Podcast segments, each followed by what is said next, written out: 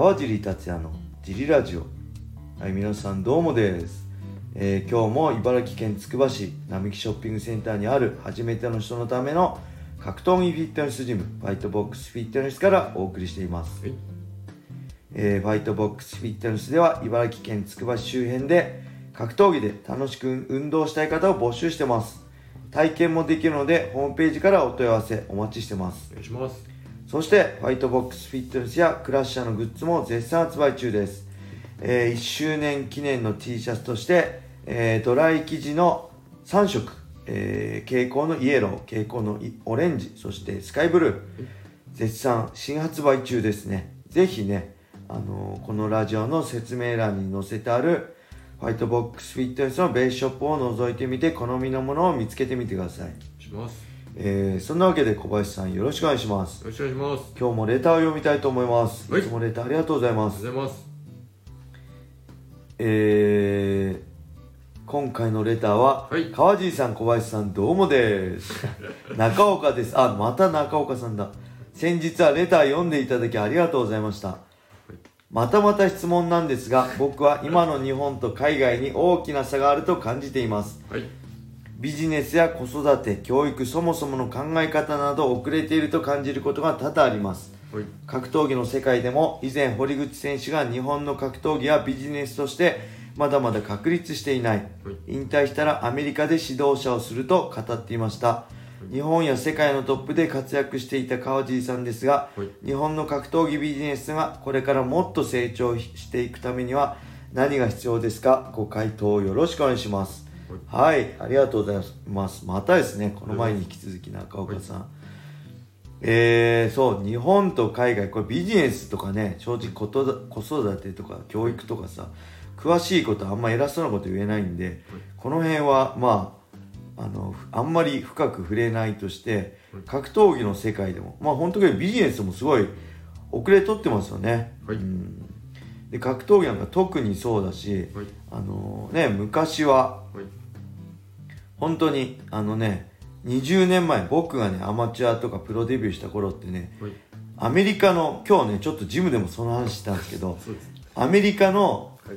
MMA ファイターってねいいカモだったんですよ。はい。すごい弱くて日本に観光気分に来てコロッと負けて、はい。怪我しないように負けて観光して帰ってくっていうね。はい。それはなんでかっていうと、はい。もうこれお金になんだからですよねなんで今 USC あのーアメリカ人あファイターが強いかっていうと、はい。USC ができて USC がビッグビジネスになったからです。はい。大金が稼げるようになったらなったら、はい。みんなね本当本気になるんですよね、はい。海外の選手。で日本ってはい。やっぱ変わってるんですよ。お金になんなくてもそういうのなんつうんですか？お金になんなくても名なんかそう誉。名誉とかで地位名誉。名誉、はい。お金じゃない製品っていうんですか？がかっこいいみたいな感じで、はい。あのお金になんなくても頑張るのは日本人ぐらいで、美徳とされてあ美徳とされてる日本ぐらいで海外特にアメリカなんてねはい。USC が跳ねた途端にめちゃくちゃ本気になってみんな強くなりましたからね。あっという間にそして MMA の、はい。まあ、指導とか技術も確立されてどんどんねはい。昔は日本が確か日本とかブラジルとかトップだったんですけど、あっという間に追い越されて現状ではねはい。本当あれですよ。アジアでもアジアではずっとトップで例えば韓国のファイターなんか本当かませ犬みたいな感じで読まれてたんですけど、今もうほとんど韓国人も抜かれてるし、USC でねあの中国のチャンピオンも出ているしアジア各国にも抜かれてるんじゃないかっていうぐらいねはい。あのー格闘技の世界でもだいぶ遅れを取って世界に差があるなって感じですね。はいで堀口選手があそうなんだ。引退したアメリカで指導者。そうっすよね。その方がアメリカで住んでて英語も喋れるんであれば需要はありますよね。はい。アメリカじゃなくても世界で需要はありますね。やっぱり日本ではい。道場をやるとなるとなかなかね大きなメガジムみたいなたくさんのはい。人を雇ってみたいな難しいですかね。アメリカだったら例えば大きなジムに、はい。まあ、打撃のトレーナー寝技のトレーナー柔術のトレーナーレーシングのトレーナーコンディショニングのトレーナーそれぞれいてそれをひっくるめて見るはい。総合的なトレーナーがいたりって。で練習場所も一つの場所で、はい。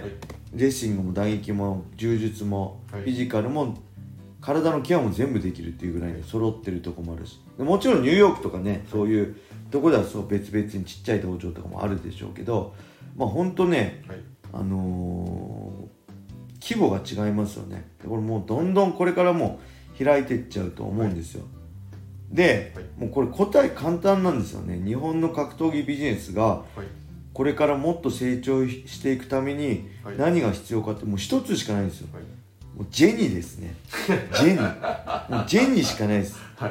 お金が稼げないとはい。絶対そのスポーツは大きくならないです。はいアメリカも USC がはい。TUF っていう番組で跳ねたから、はい。で大金稼げるようになるからみんなやってるんだって。はい。あの USC のチャンピオンがファイトマネー100万だったらみんな目指さないですよそうですね。何億って稼げる何十億ってマクレガーになると1試合で何十億って稼げるようになるからみんな必死。人生変わるから必死にやるんだって。はい。日本はねまだ1試合で億稼げるような状況にないじゃない。ですかちょっと2003年の格闘技バブルの頃噂ではねはい。あのブライド男祭りのはい。吉田小川がどうこうとかはい。噂あったけど実際は分かんないしはい。1人2人じゃなくてはい。やっぱり億稼げる1試合で億稼げるファイターが何人もいるようにならないとはい。難しいですよね。これ日本がそうなるためにどうすればいいかっていうはい。問題なんですけどはい。もう僕も分かんないです。で分かったらみんなやってると思うんですよねでやっぱり、はい。まあ本当人口が違うし規模が違うし、はい。アメリカと、はい。うん。だからそこ数で勝負はできないし、はい。ねアメリカで例えばペーパービュー100万件売れたっつってもそもそも人口数が違うからはい。比率で日本で100万件売るのとアメリカで100万件売るのははい。ね労力っていうか大変さが違うと思うんではい。一概に同じ目線では言えないんですけど、はい。まあそれでもねはいやっぱりトップファイターは、はい。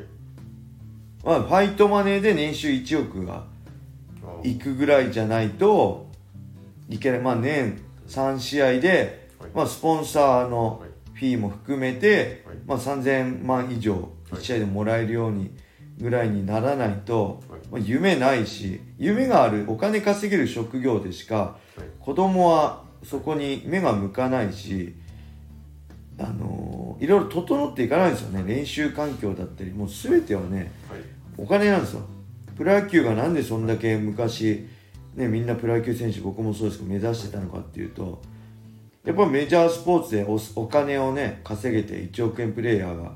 最初誰でしたっけ？落合でしたっけ？落合いから始まって1億円プレイヤーがねはい。どんどん出てあ野球やればお金稼げるんだって言って子供が憧れるんですよね。はい。なんではい。これも答えは簡単なんですよね。はいあのジェにお金を稼げるようになる大金稼げるようになればはい。どんどん日本の格闘技ビジネスビジネス以外格闘技のレベルも上がります、とりあえずあれですね。体育に総合格闘技ああそうですよね。まあそもそもけど絶対数子供の絶対数も少ないのもあるし、かといって日本より人口少ない国で、はい。まあ雷神のチャンピオンだって UFC のチャンピオンになった人もいるだろうし、うそこ底上げがしたうい、んそうなんですよね。そこがね難しい。どうしていいか僕自身も分かんないんですけどとりあえずねはい。はいまあ本当ファイターあ USC のはい。日本人チャンピオンがああ出たら。出たら変わるかなと思ってたんですよ僕。でも多分 USC の日本人チャンピオンが出てもはい。多分ニュースのスポーツニュースとかで取り上げられないしはい。変わんないんだろうな。例えばえーこの前 USC チャンピオンになったはい。子あのあれ、えーブラジル人のはい。子が、はい。えーブラジルに帰ったらものすごいパレードでまあまあそう。すごかったんですよ、はい。あ日本もこうなんのかなと思ってふと思ったんですけどはい。冷静に考えてはい。パレードとかないだろうな。出口選手が、まあ、地元群馬とかであるかもしれないけど、まあ、東京とかではないだろうなと思って、はい。だからね、まあ、答えは分かってるんですけどそれをどうすればいいかっていうのが分かんないですね。本当難しい問題です。このちっちゃい島国でスポーツビジネスを島国だけで完成成立させようとするのは相当難しいしまあ本当に外に打って出るしかないのかな。で外からのやっぱアメリカで流行るものって日本でも流行るんでいあの日本人 USC チャンピオンが出ればそこから何か変わるのかなっていう淡い期待があるぐらいですかね。はい。はい。だからちょっと分かりません。すいません。答えできなくて。はい。それがねできたら僕が日本の格闘技界変えたいんですけどね。はい。力不足で。すいません。はい。そんな感じで今日は終わりにしたいと思います、はい。皆様良い一日を。まったねー